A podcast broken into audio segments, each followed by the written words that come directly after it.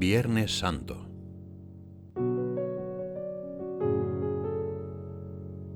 Dios mío, Dios mío, ¿por qué me has desamparado? Jesús experimentó el abandono total, la situación más ajena a Él, para ser solidario con nosotros en todo. Lo hizo por mí, por ti, por todos nosotros. Lo ha hecho para decirnos, no temas, no estás solo.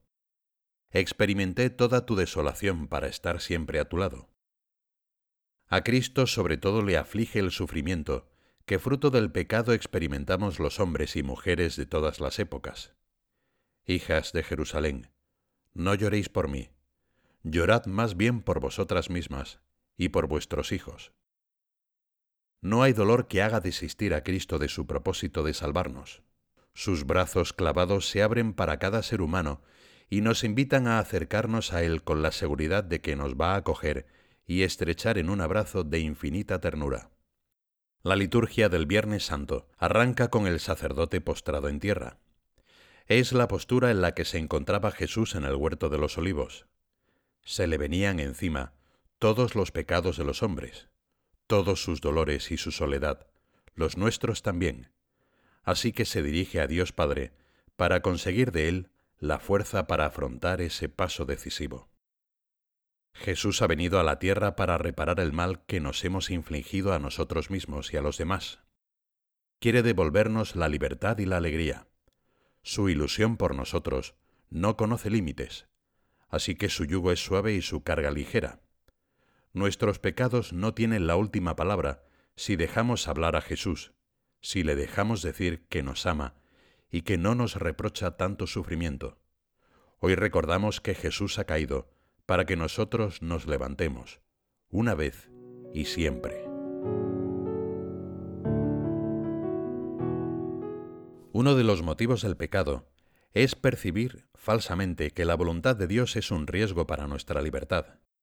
Le sucedió, por ejemplo, a Adán, nuestro primer padre. Sin embargo, la voluntad de Dios es que seamos felices, que nos dejemos querer por Él. Únicamente somos libres si estamos en nuestra verdad, si estamos unidos a Dios. Entonces nos hacemos verdaderamente como Dios, no oponiéndonos a Dios, no desentendiéndonos de Él o negándolo. En el forcejeo de la oración en el Monte de los Olivos, Jesús ha deshecho la falsa contradicción entre obediencia y libertad y abierto el camino hacia la libertad. Oremos al Señor para que nos adentre en este sí a la voluntad de Dios, haciéndonos verdaderamente libres. Cuánto queremos agradecer al Señor su sacrificio, voluntariamente aceptado para librarnos de la muerte. Jesucristo entra en agonía y llega a derramar sudor de sangre, pero la confianza en su Padre no desfallece. Hace oración una y otra vez. Se acerca a nosotros que dormimos levantaos, orad, nos repite, para que no caigáis en la tentación. Horas después, la furia de los pecados de la humanidad entera descarga sus golpes sobre el cuerpo inocente de Jesucristo. La ingratitud de nuestros corazones rodea al Señor en su soledad. Tú y yo no podemos hablar. No hacen falta palabras. Míralo, míralo, despacio. A veces nos parece que Dios no responde al mal, que permanece en silencio. En realidad Dios ha hablado, ha respondido, y su respuesta es la cruz de Cristo, una palabra que es amor, misericordia, perdón. Y también juicio. Dios nos juzga amándonos. Recordemos esto, Dios nos juzga amándonos. Si acojo su amor estoy salvado. Si lo rechazo me condeno, no por Él, sino por mí mismo, porque Dios no condena, él solo ama y salva.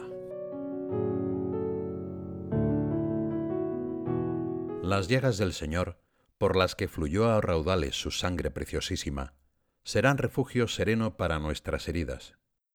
En las llagas de Cristo estamos más seguros.